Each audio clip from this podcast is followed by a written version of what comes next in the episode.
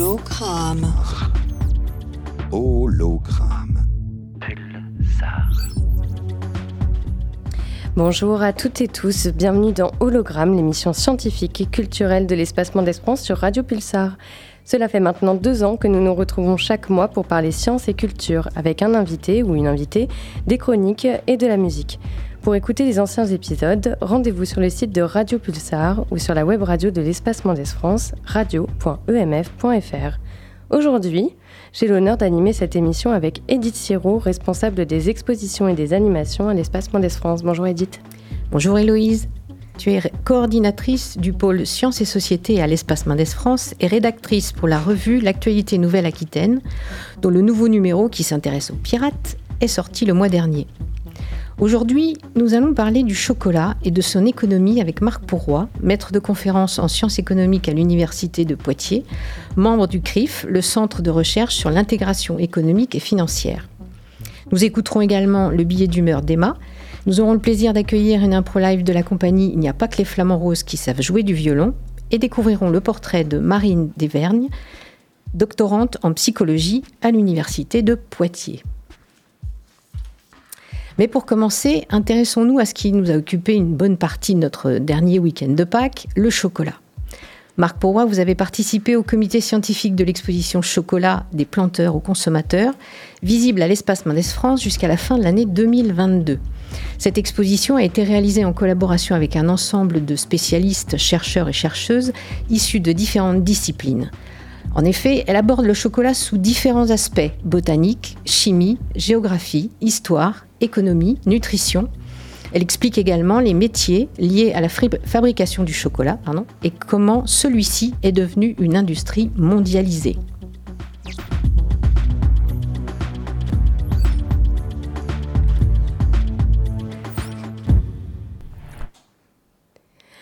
Avant d'entamer la discussion avec euh, Marc Pourvoy, pardon, Emma Cruz nous parle de son rapport au chocolat.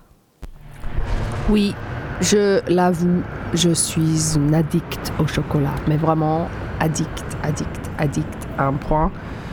Je pense euh, au moins quatre fois par jour au chocolat. Si j'ai pas du chocolat chez moi, euh, forcément je vais en acheter. Et si j'ai du chocolat chez moi, je le mange. Je rêve euh, assez régulièrement aussi de faire un bain au chocolat, de remplir le baignoire avec un chocolat fondu, un bon chocolat, un chocolat qui, je sais pas, type Lindt, euh, c'est probablement pas vraiment bon, mais il a un bon goût en tout cas.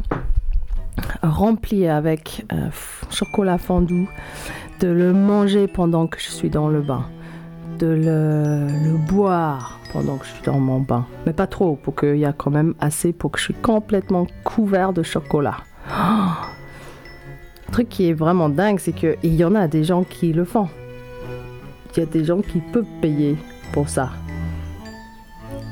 On est toujours dans un monde où il y a des gens qui meurent de faim et au même moment des gens qui puissent se permettre de prendre un bain de chocolat. Bon, après, euh, je crois qu'on est plus ou moins tous au courant, j'espère en tout cas. Il y a des marques comme Nestlé que c'est plutôt pas top de manger ça. C'est même vraiment pas top de manger ça. On le boycotte depuis les années 80. Je suis pas sûre que ça a vraiment changé quoi que ce soit. Les histoires de ce qu'ils ont fait en Afrique, dans certains pays, euh, sont tellement atroces. Euh, voler le lait maternel des femmes, Bon, si ça vous intéresse, vous pouvez faire des recherches sur Internet.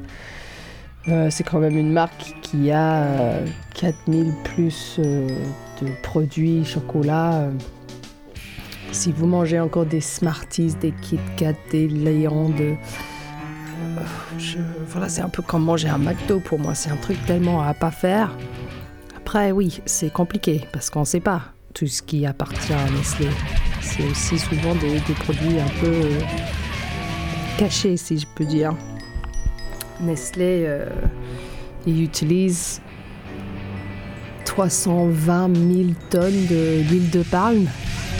Et si vous savez pas pourquoi l'huile de palme c'est pas bien, encore, il y a plein de choses sur Internet.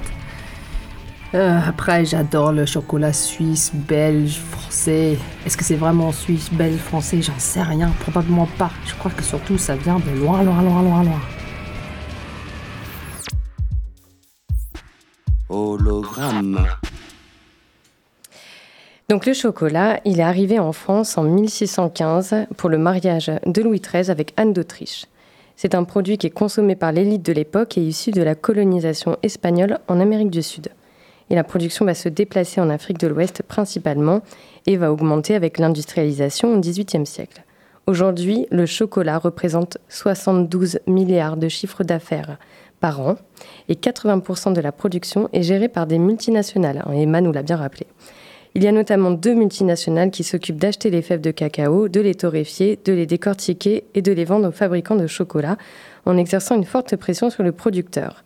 Alors justement, Marc Pourvoy, qui produit le chocolat et qui le consomme Bonjour Héloïse, bonjour Edith. Alors sur, euh, sur qui le produit, qui le consomme, on vient d'entendre Emma qui disait que ça venait de, très très très très loin sûrement. Et à la Pator, c'est en effet euh, deux ensembles géographiques euh, bien distincts. Il y a les producteurs qui sont dans les pays du Sud, très clairement, et puis les consommateurs qui sont euh, de l'autre côté dans les pays du Nord.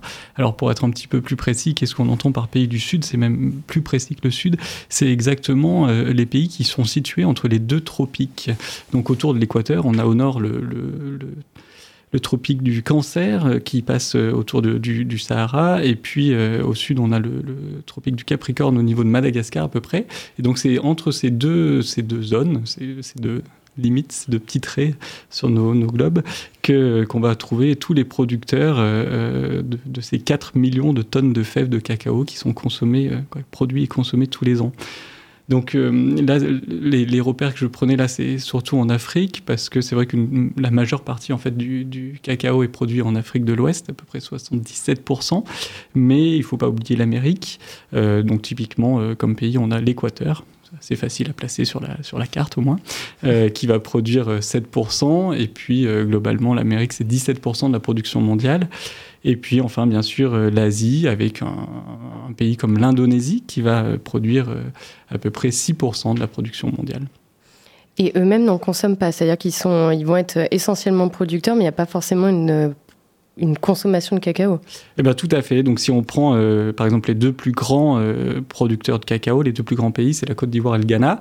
Euh, eux deux, ils représentent 60% de la production et ils sont, c'est dans les tout derniers consommateurs de, produits finis. Donc, on, parle bien ici des producteurs de, cacao. mais on est très loin de, de, la consommation du chocolat final qui va devoir, quoi, qui va connaître toute une série d'étapes de transformation. Euh, et donc, les consommateurs, on, va les retrouver euh, dans les pays du Nord, en particulier en Europe, 45% de la consommation. Et puis aux États-Unis, les États-Unis, c'est le premier euh, pays consommateur, à peu près un tiers de la production. Et pour vous donner juste une idée comme ça de la quantité qu'on mange, nous, en France, on mange à peu près 7 kilos de chocolat par an. Donc c'est énorme. Alors on est loin de, de, prendre des bains de chocolat, comme le disait Emma tout à l'heure, mais quand même, 7 euh, kilos par an, si vous faites une petite pile à côté de vous, vous vous rendez compte que c'est pas rien. Et alors, comment on passe de la culture du cacaoyer à euh, la tablette de chocolat? Alors, c'est hum, donc il y a deux étapes. En gros, on, va faire. on considère qu'il y a deux étapes. La première étape, c'est euh, ce qui va être le, l'action du planteur de cacao. Et puis la deuxième étape, c'est l'industrie euh, chocolatière. Donc on, commence euh, en fait par, euh, par la plante, tout simplement, le cacaoyer, qui va nous donner un fruit qui est la cabosse. Donc ça c'est assez connu, on voit bien cette forme de, des, cabosses de, de, produites donc par les cacaoyers. Et à l'intérieur de ces cabosses, on va trouver des fèves qui sont en fait les graines de ce fruit, de, de cet arbre. On trouve euh, entre, 60, entre 16 et 60 graines par cabosse. Et euh, c'est à l'intérieur de ces, graines qu'on va euh, trouver donc ce qui nous intéresse. Mais on va pas le trouver aussi simplement. Il va falloir, il va falloir eh bien, commencer par les, les, fermenter et les sécher. et en fait, c'est là que s'arrête le travail des producteurs. généralement, les producteurs, ils, voilà, ils s'arrêtent au séchage des, des, des, graines. Après, en fait, c'est l'industrie qui va en particulier procéder à la torréfaction. Donc la torréfaction, c'est reprendre ces, graines, ces fèves, et les faire chauffer entre 140 et 160 degrés pendant 20 à 30 minutes. Et puis on les, on les concasse, donc on les, on les casse en petits morceaux, et ça va donner des gruées de cacao qui, quand ils seront euh, euh, broyés à chaud, vont nous donner de la masse de cacao qu'on pourra presser pour obtenir du beurre de cacao. Là, on commence à, parler de choses qu'on peut reconnaître. Le beurre de cacao, 50% de la, masse, et euh, les tourteaux, qui représentent 50%. Et c'est ces petits tourteaux qu'on va pulvériser pour avoir une poudre. La poudre qu'on connaît tous, puisque c'est ce qu'on appelle, nous, le cacao généralement. Voilà, et puis après, on peut rajouter du sucre, on peut rajouter du beurre, on peut rajouter plein de choses pour avoir le chocolat qu'on aime bien manger. Mais, mais euh, voilà, en gros, les, petites étapes par lesquelles ça passe. D'accord, et donc après, on arrive à une tablette de chocolat. Et euh, si on prend une tablette de chocolat, quel pourcentage du prix euh, revient au producteur, à celui qui a séché et, fait fermenter ses fèves? Alors là, on, a encore quelque chose de, particulièrement inégal euh, dans la répartition. En fait, euh, le, c'est assez, assez, choquant même, j'ai envie de dire. Si on regarde euh, en pourcentage, le producteur n'a que 7% du montant que nous on paye quand on achète nos tablettes. Il n'y a que 7% qui, qui retombe au, producteur. En fait, il y en a 40% qui va à la grande distribution donc en gros euh, l'enseigne où vous achetez votre chocolat. Mais euh, du coup, la, la, plus grosse partie, les 50% qui, qui, restent, eh bien, ils sont entre ces deux étapes, c'est-à-dire en particulier, euh, il y a un quart qui va aux négociants. Le transport, c'est pas grand-chose, mais les négociants ont une grosse marge, et puis les, les, marques les qui, produisent en fait le, produit final, quoi, qui, le, qui, qui, passe de cette pâte ou de cette poudre au produit chocolaté qu'on achète, eh bien récupèrent également euh, un quart du total. Donc euh, euh, oui, c'est extrêmement inégalitaire et du coup, on considère que dans le monde, il y a à peu près 50 millions de personnes qui vivent du cacao et qui, en moyenne, gagnent moins de 2 dollars par jour, c'est-à-dire qu'elles sont très largement en dessous du seuil de pauvreté, elles sont même plutôt autour de 1 dollar, euh, donc elles vivent dans la, dans la pauvreté. Donc c'est quand même très je veux dire très contradictoire. Le, chocolat, ça reste un produit de luxe, un produit de plaisir, et, au début de la chaîne, ben, il y a 50 millions de personnes qui vivent dans la pauvreté pour, pour produire tout ça.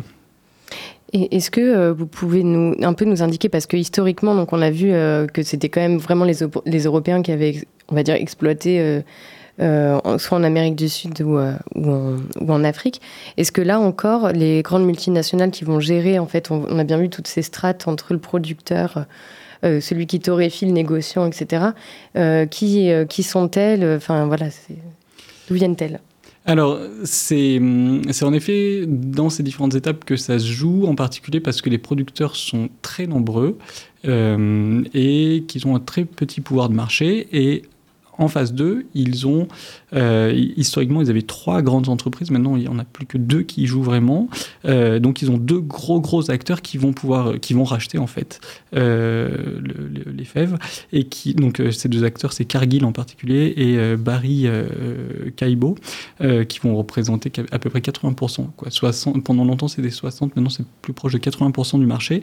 Et donc, qui ont un, pouvoir énorme de, de négociation, puisque c'est eux qui rachètent tout. Donc on a des petits producteurs qui produisent une petite miette dans cet océan de, millions de tonnes produites tous les ans, et puis, euh, et puis à côté, donc deux gros acteurs qui ont un pouvoir financier énorme, mais qui sont incontournables parce que ce sont eux qui ont les infrastructures, qui peuvent euh, eh bien, gérer le transport, la torréfaction, tout ça. C'est quand même derrière, ça nécessite quand même des, infrastructures capitalistiques assez importantes. Et c'est pour ça qu'ils sont qu'on n'arrive pas à les remettre en cause et qu'on peut pas, il n'y a pas un nouveau venu qui pourrait venir euh, troubler tout ça. donc c'est un, un, jeu, quoi, c'est pas l'image qu'on se fait de la concurrence euh, pure et parfaite où les petits producteurs pourraient trouver des, négociants en phase 2 avec qui euh, ils pourraient faire monter les prix, baisser les prix. Non, en fait, c'est pas du tout ça. Il y a un prix qui est fixé par l'acheteur et, euh, le producteur, soit ils vont à ce prix-là, soit ils vont pas. Bon, ben, on va justement parler dans la deuxième partie un peu des alternatives possibles pour contourner un peu ce gros système. On va euh, qui, est, quand même très très massif. Et donc, euh, vu que le chocolat, on l'a dit, il est lié à, l'histoire coloniale et à l'esclavagisme, pour la pause musicale, on vous propose le, une chanson de euh, Sédou Koné, qui est plus connue sous le nom d'Alpha Blondie, qui lui est originaire de Côte d'Ivoire, donc comme vous nous l'avez dit, l'un des principaux producteurs. et en 1991, il chante justement l'exploitation des gens pour le café et le cacao.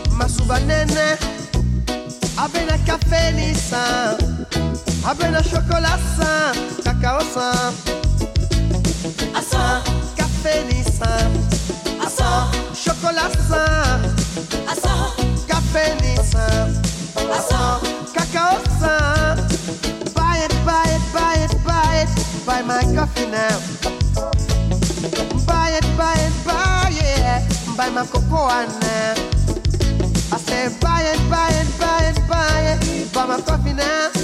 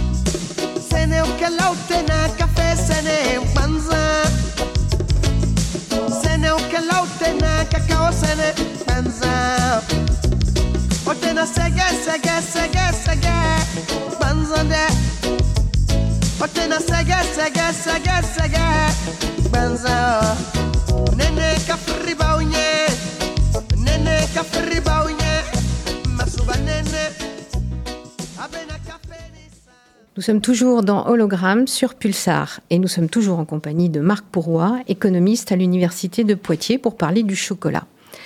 Avant la pause, nous avons, dit 80% de la production est tenue par des multinationales. Alors, euh, qu'en est-il du commerce équitable? Est-ce que euh, on peut imaginer un autre modèle que celui qu'on a décrit euh, avant la pause? Alors oui, on peut tout à fait imaginer un autre euh, modèle. Euh, et en effet, ce modèle, il existe. C'est le commerce équitable qui, euh, qui tente des choses depuis des années et qui a, qui a quand même quelques, quelques succès. Euh, alors, en quoi ça, consiste concrètement? Il y a bien sûr une idée économique et c'est la, la, base, hein, c'est euh, d'assurer un salaire décent. Euh, qu'est-ce que ça veut dire? Ça veut dire, bon, première idée bien sûr, un niveau de salaire qui, qui, soit suffisamment élevé. donc ça, c'est fixé à travers un prix minimum garanti. On fait en sorte que la tonne de fèves de cacao ne descende pas en dessous de 2400 dollars euh, donc c'est un prix minimum. Et, si le prix du marché est en dessous de ce prix-là, eh bien le producteur euh, eh bien, gagnera plus que le prix du marché. Donc euh, c'est vraiment quelque chose de très positif. Et à l'inverse, par contre, si le prix du marché est plus élevé, eh bien le, producteur vendra au prix du marché, donc plus que 2400. C'est le cas en ce moment, par exemple. Euh, donc ça, c'est une première idée. La deuxième idée, c'est d'éviter la volatilité des, des, cours. Et alors ça, on le fait euh, en, en, payant d'avance. Euh, la volatilité, c'est le fait que d'une année sur l'autre, le prix du cacao peut changer beaucoup. Et, et, ça empêche de, prévoir des investissements, d'acheter de, nouveaux, nouveaux matériaux ou autres. Et donc voilà, on, pour régler ce problème, le commerce équitable s'appuie sur des solutions de préfinancement où du coup les producteurs euh, ont euh, une partie de leur récolte qui est payée à l'avance. Et puis là où c'est vraiment important, c'est que le commerce équitable, c'est pas juste le salaire, c'est aussi euh, deux autres choses l'absence de travail des enfants. Mmh. Alors ça, c'est un très très gros problème dans l'industrie du cacao. À peu près toutes les grandes marques qui sont présentes dans cette industrie sont concernées par ce problème du travail des enfants. Elles n'arrivent pas à prouver qu'il n'y a pas d'enfants qui travaillent euh, pour leurs producteurs et pas mal d'ONG se sont amusées à remonter les filières et malheureusement ont trouvé qu'il y avait des enfants qui travaillaient. Donc le commerce équitable permet de s'assurer qu'il n'y a pas d'enfants travaillent dans les exploitations parce que leurs parents sont rémunérés correctement. Et puis, euh, le, dernier élément, c'est bien sûr la durabilité des productions. Donc la durabilité, c'est quoi? C'est bien sûr euh, faire en sorte que l'environnement soit protégé, qu'il n'y a pas de déforestation, par exemple, derrière les cultures, que euh, les sols sont protégés parce qu'on ne met pas trop d'entrants chimiques ou autres, et puis que la santé des producteurs ne soit pas remise en cause, notamment par les produits chimiques qu'ils utilisent. Donc vous voyez que c'est très important et c'est tout aussi important que que les éléments euh, économiques de, départ. Et puis peut-être un dernier point qui, que je pourrais rajouter à ça, c'est le rapport de force entre producteurs et, et, grossistes. Euh, en fait, les, les producteurs de commerce équitable sont euh, poussés à s'organiser en coopérative. Et donc, euh, ils vont s'unir, ils vont être euh, plus nombreux, ce qui va leur permettre d'avoir un pouvoir de négociation plus important, ou tout simplement des structures d'entraide, de discussion, de, coopération. Et en soi, c'est quelque chose qui va, les, renforcer, notamment les, les, rendre un peu plus résilients lors des périodes de, de difficultés. Voilà. Oui, euh, c'est tout l'inverse évidemment de ces grosses multinationales qui elles vont signer des conventions euh, sur le travail, mais en fait on se rend compte euh, quand on creuse que c'est pas tout à fait ça, y compris sur l'environnement. Euh, pour euh, peut-être revenir un peu sur euh, le fait que le café, le cacao, comme le café ou comme le blé, c'est une denrée qui est cotée en bourse justement. Donc là, il y a eu une augmentation lorsqu'Edith préparait l'exposition. Donc en début d'année, c'était à 2200 dollars donc la tonne, et aujourd'hui, aujourd'hui même, on est à 2600 dollars. Donc comment est-ce qu'on peut expliquer ce système, cette inflation? Est-ce que c'est parce qu'on a mangé trop de chocolat à Pâques ou les Allemands ont ce kilo par, par euh, an, par habitant, je ne sais pas. Oui, alors c'est vrai qu'on pourrait, on pourrait, on pourrait penser qu'il y a en effet de la, hum, une demande qui, euh, qui varie dans le temps et, qui fait varier le, les, les, prix. Euh, c'est c'est pas tellement ça. La demande, elle est assez constante. Ici, c'est il y a deux choses. Il, peut y avoir des chocs au niveau de l'offre. Donc, euh, c'est euh, typiquement une mauvaise météo, un mauvais climat qui va, euh, qui va peser sur l'offre. Ça peut être aussi des chocs au niveau de la, géopolitique. donc, quand. alors, c'est pas trop le cas en ce moment, mais ça a été le cas par le passé. Quand on a un coup d'État dans un pays, par exemple, ça peut remettre en cause sa, capacité à produire, à être connecté aux marchés mondiaux. Et donc, ça va jouer sur le prix. Et puis, si on revient plus à ce qu'on voit aujourd'hui, aujourd'hui. on a une très très grosse euh, augmentation des prix du pétrole. Euh, lié notamment à la guerre en Ukraine, au fait qu'on s'approvisionne plus en Russie, etc. Et donc, euh, et donc euh, le, pétrole étant à la base de tout dans notre système économique et dans notre système agricole, ça on l'oublie un peu même en France, eh bien ça fait le, prix du pétrole se retrouve derrière tous les prix alimentaires. Donc concrètement, quand je dis que c'est à la base de tout, je pense notamment au transport, parce que évidemment il faut transporter ce, ce chocolat de l'autre bout de la planète à nous, et puis aux entrants agricoles, en particulier donc les engrais qui sont utilisés pour produire et qui sont toujours euh, des produits dérivés ou en lien avec le pétrole. Donc quand le prix du pétrole augmente, eh bien le prix de tous les entrants euh, agricoles augmente et ça fait augmenter au final le, prix de, tous euh, les, biens agricoles. Et donc c'est le cas aussi du cacao. D'accord. Et je reviens sur le, le, fait que le cacao est une matière première cotée en bourse. Et du coup, cette matière première, on peut spéculer. Donc, est-ce que vous pouvez nous expliquer euh, simplement le, système de la spéculation? Alors, c'est tout à fait possible de spéculer sur le, Le cacao, c'est comme pour le blé. En fait, à la base, euh, les marchés en bourse euh, ont une innovation qui était utile pour les producteurs de blé, par exemple français, qui permet de signer des contrats à terme. Donc ça veut dire que aujourd'hui, un agriculteur ou un producteur quelconque peut dire je vends euh, à n'importe qui mon blé ou mon cacao dans un an à tel prix. Donc ça, ça lui permet de se couvrir. Le problème, c'est qu'à partir du moment où on signe des contrats à terme, eh il peut y avoir des gens qui viennent signer des contrats à terme mais qui ne sont pas du tout intéressés par la matière. Donc ils vont signer un contrat d'achat à un producteur euh, dans un an, et puis ils vont signer en même temps un contrat de vente à, une autre personne de ce blé à un an aussi. Et du coup, ils vont euh, signer des contrats sans jamais souhaiter posséder cette ressource. Donc c'est là où on peut avoir de la spéculation, et on peut avoir de la spéculation euh, autant à la hausse qu'à la baisse. C'est-à-dire que ce qu'il faut bien voir, c'est que les spéculateurs peuvent gagner quand les prix augmentent, ils peuvent gagner quand les prix baissent. Ils font toujours des marges en fait entre les deux. Ils viennent rajouter des contrats sans jamais avoir besoin de, cette matière. C'est pour ça qu'on a des aberrations. Par exemple, a un an, pendant la pandémie, euh, le prix du pétrole est tombé en dessous de zéro. Pourquoi? Parce qu'il y avait plein de personnes qui avaient acheté des contrats à terme et ils allaient devoir à un moment ben, récupérer cette matière physique, mais ils ne la voulaient pas. Du coup, ils ont essayé de se débarrasser de tout ça et ça a fait chuter complètement les cours. Donc les spéculateurs, au fond, dans certaines circonstances, vont rajouter de la volatilité. Et voilà, et c'est notamment un des problèmes qu'on évoquait tout à l'heure et auquel le commerce équitable s'adresse. Alors justement, parce qu'on a l'impression que c'est un peu une fiction quand on vous entend, ils achètent des choses, mais c'est pas pour les avoir, enfin matériellement. Donc euh, comment euh, justement on peut, euh, en opposition, alors vous avez parlé du commerce équitable, mais en fait on peut relier ça à d'autres produits de nécessité, enfin comme le comme le blé, hein, parce qu'il en a été question beaucoup avec la crise en Ukraine.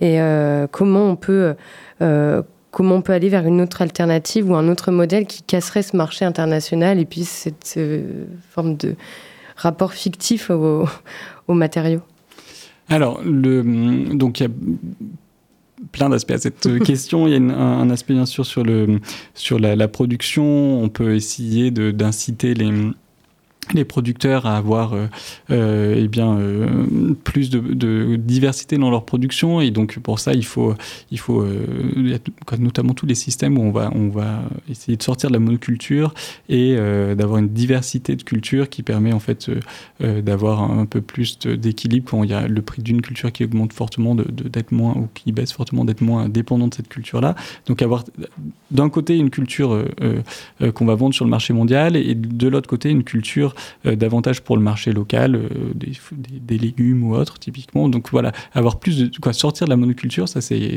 quelque chose qui est très souvent mis en avant, notamment par les ONG.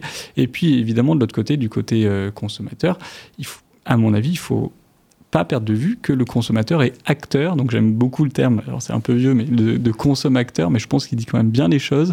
Le, consommateur, quand il choisit sa tablette de chocolat, il a un, euh, c'est comme voter, c'est comme, euh, c'est, un acte politique en fait. Il choisit euh, un système économique ou un autre. Donc s'il choisit du un, chocolat de commerce équitable, ok, il est un peu plus cher, ok, il mangera peut-être pas 7 kilos de chocolat dans l'année, mais seulement 5 ou 4. Euh, mais euh, il fait un choix politique évident pour un système qui euh, valorise le, producteur et lui permet de vivre correctement ce qui en soi est quand même un choix, je trouve, pas trop difficile à faire pour nous et qui derrière a des répercussions concrètes. Merci euh, Marc Pourvoy et vous restez avec nous car l'émission continue avec euh, deux étranges animaux qui sont arrivés sur le plateau. Alors il y a un flamand rose bien chatoyant, Fred Abrashkov et son comparse qui l'est tout autant, Vincent Daquet de la compagnie de théâtre d'improvisation. Il n'y a pas que les flamands roses qui savent jouer du violon. On vous laisse vous mettre en place le temps d'un petit jingle et c'est parti. Pulsar, hologramme. Dans le cadre des grands entretiens d'hologramme, j'ai le plaisir de recevoir aujourd'hui à ce micro le professeur Nestor Brony de l'Académie des sciences de Ruffec. Bonjour. Bonjour professeur. Alors je suis ravi de vous recevoir puisque vous avez une nouvelle à nous annoncer qui va réjouir nos auditeurs. Vous allez pouvoir sauver la planète, sauver l'humanité, sauver l'environnement, ce qui est quand même une nouvelle assez rassurante, grâce à un seul matériau. Je vous laisse dire de quel matériau il s'agit. Il s'agit du chocolat. Le chocolat. Alors pouvez-vous expliquer à nos auditeurs, peut-être un peu surpris, en quoi le chocolat va pouvoir sauver la planète? Quelles sont les, les applications que vous pensez pouvoir euh, euh, donner euh, à ce chocolat? Alors tout d'abord, nous avons développé un carburant au chocolat. Ah. à base de chocolat blanc, car le chocolat blanc est, est, riche en beurre de cacao, donc naturellement lubrifié, voyez-vous, et ça convient très bien pour nos nouveaux types de moteurs. Très peu d'émissions, très peu de gaz à effet de serre. Alors là-dessus, vous savez, je suis journaliste, donc je suis toujours un peu taquin, un peu tatillon, sauf quand on m'ordonne de faire le contraire. Donc je suis tombé sur un article de Mediatart que j'ai lu ce matin et qui affirme, hein, de façon un peu péremptoire, qu'en fait, vous voudriez, à travers ce système de carburant au chocolat, euh, garnir les carburants euh, français, garnir les voitures françaises avec du Nutella, car vous voulez mettre de l'huile de palme dans votre, dans votre préparation euh, à base de chocolat, y compris blanc. Certainement pas. Il y a d'autres moyens de lubrifier le chocolat. Nous pouvons mettre de l'huile de colza, de l'huile de chanvre. Il y a d'autres moyens. Pourquoi absolument l'huile de palme?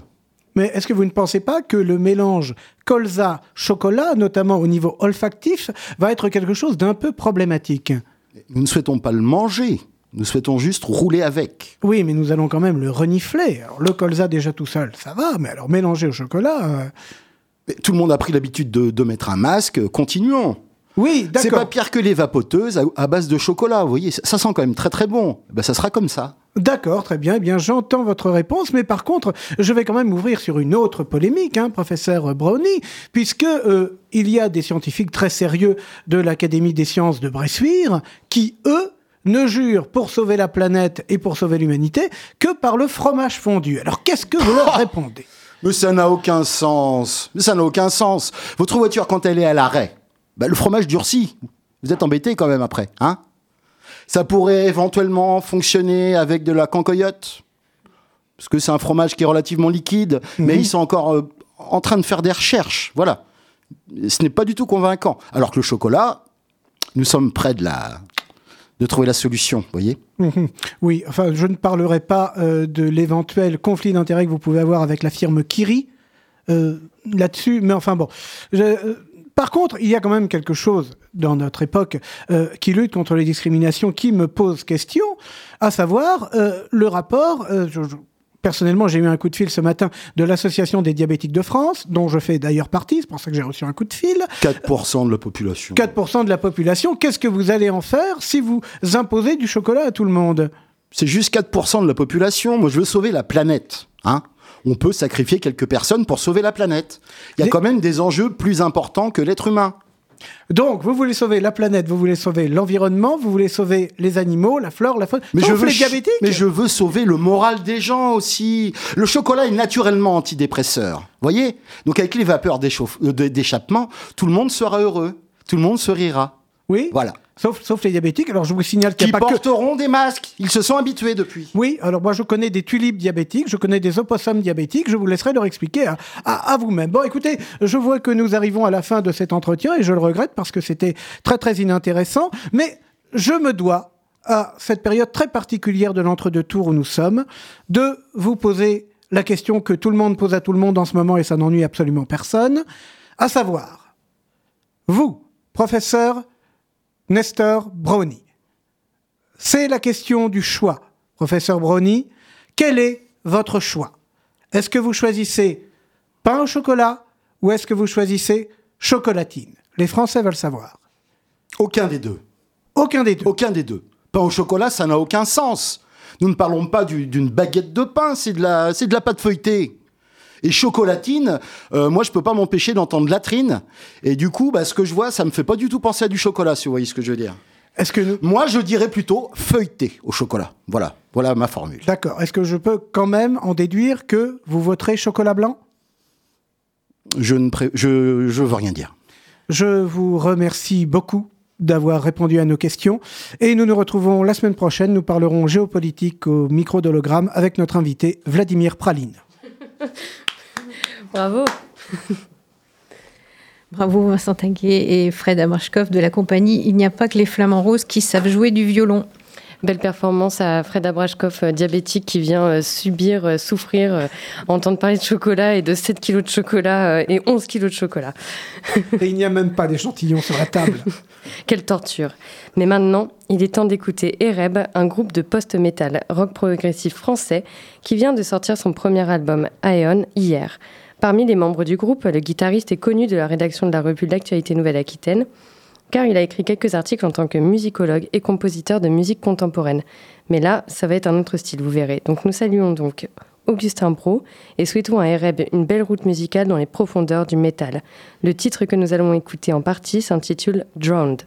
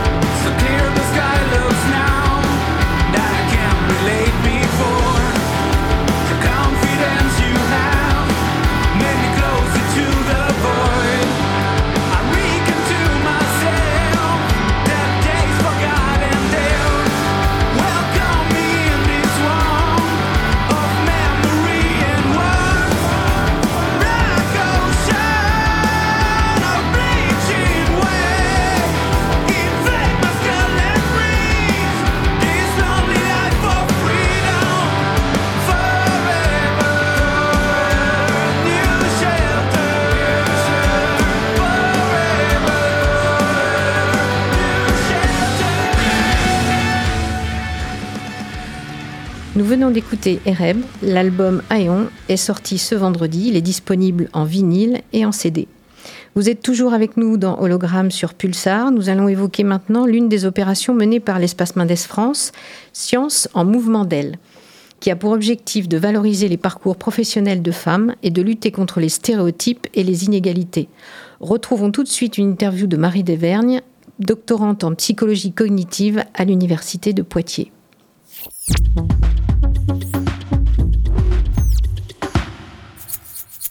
Science en mouvement d'aile.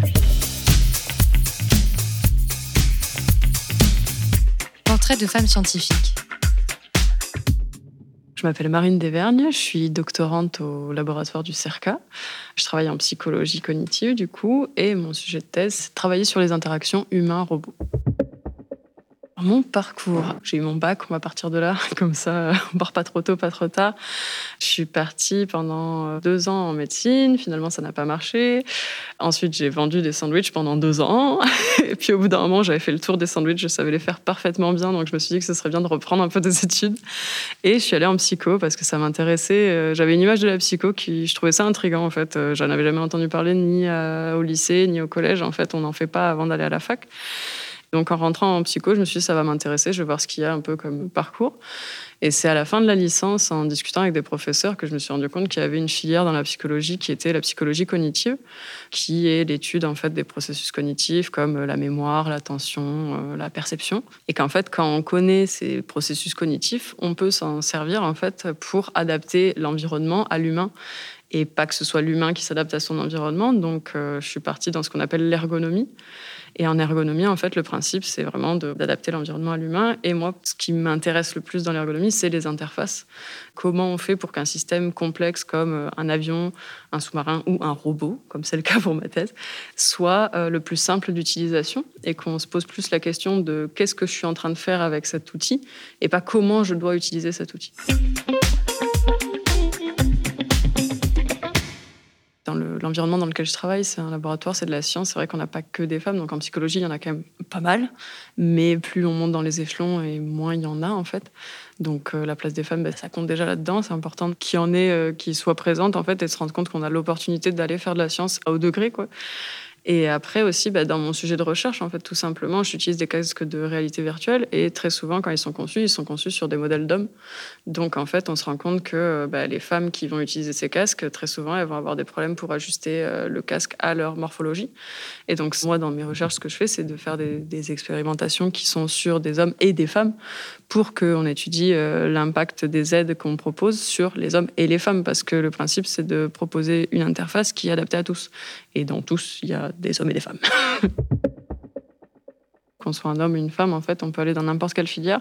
Il ne faut pas avoir de limite là-dessus et qu'on peut aussi prendre le temps de trouver sa filière. C'est-à-dire que si je suis intéressée par euh, la physique euh, et que j'ai envie d'essayer, mais que finalement j'y arrive pas, bah, c'est pas grave, je peux repartir sur euh, autre chose, de la chimie, de la SVT, de l'art, peu importe, qui m'intéresse. Et l'important, c'est ça, c'est d'essayer, de continuer et de se dire que de toute façon, les portes sont ouvertes pour tout le monde. Conseil à donner, je dirais, de maximiser ces expériences, en fait, qu'elles soient dans le parcours scolaire, mais aussi à l'extérieur, parce que c'est les passions qu'on a à côté qui peuvent euh, parfois être force de proposition. Moi, je sais que bah, justement, j'aime bien les nouvelles technologies. Et donc, en faisant de la psycho, bah, j'ai pu travailler avec les nouvelles technologies parce que euh, bah, ça m'intéressait, que j'avais des connaissances là-dessus, que j'avais développées à côté. Donc, faire une force de ce qu'on aime pour euh, faire quelque chose plus tard, c'est important. Science en mouvement d'elle est portée par l'Espace Mondes France. Cette action a pour objectif de valoriser les parcours professionnels de femmes et de lutter contre les stéréotypes et les inégalités dans les collèges et les lycées. Chance en mouvement d'elle a le soutien de l'Union européenne et la région Nouvelle-Aquitaine et se déroule dans le cadre d'un fonds européen de développement régional 2014-2020 en partenariat avec l'Université de Poitiers. À bientôt pour un nouvel épisode. Et justement, les prochains épisodes, vous pouvez les retrouver sur radio.emf.fr avec une autre série de podcasts. En attendant, voyons un peu ce qu'il se passera à l'espace Mondes France au cours du mois de mai. L'agenda Mondes L'exposition Chocolat des planteurs aux consommateurs est à découvrir à l'espace Mendes France jusqu'au 31 décembre. Elle est ouverte à tous, petits et grands, et on vous y apprend comment bien déguster votre chocolat. Nous vous proposons également un riche programme d'animation pour tous les âges, ateliers scientifiques et numériques, séances planétarium, découverte de l'espace consacré à l'hydrogène. Vous pourrez également visiter notre nouvelle exposition Chimie biosourcée, chimie de demain, elle vous emmène à la découverte d'une chimie dans laquelle les ressources fossiles sont partiellement ou complètement remplacées par des ressources issues de la biomasse, c'est-à-dire de la nature. Un enjeu de taille pour produire de manière durable médicaments, matières plastiques, cosmétiques, peintures ou encore carburant. Un beau programme. Nous aurons également le Printemps des cartes qui a lieu à Montmorillon du 19 au 22 mai. Il s'agit de plusieurs événements, ateliers, expositions, conférences, projections et créations à propos de la cartographie sous toutes ses formes. C'est un événement organisé par l'Université de Poitiers, la MJC de Montmorillon et l'Espace Mondes France. Toutes les informations et les réservations, sont sur le site emf.fr. Un grand merci à toutes les personnes qui ont participé à cette émission et à sa réalisation. Merci à Marc Pourroy, aux équipes de l'Espace Mondes France et de Radio Pulsar, notamment Yann Sureau à la réalisation. Merci à Emma pour sa chronique, à nos amis les Flamands Roses et bien sûr, merci à vous qui nous suivez. On vous donne rendez-vous le mois prochain pour un nouvel hologramme. En attendant, je l'ai déjà dit, mais toutes les chroniques et interviews sont sur radio.emf.fr. Et on termine en musique encore avec une mixtape composée grâce à l'application libre Homescape application de création sonore développée par le lieu multiple. Le morceau Cuisine a été réalisé dans les locaux de l'Arc-en-Ciel à Marmande lors des ateliers de musique du 17 au 19 mars 2022 dans le cadre du Tech Art Festival.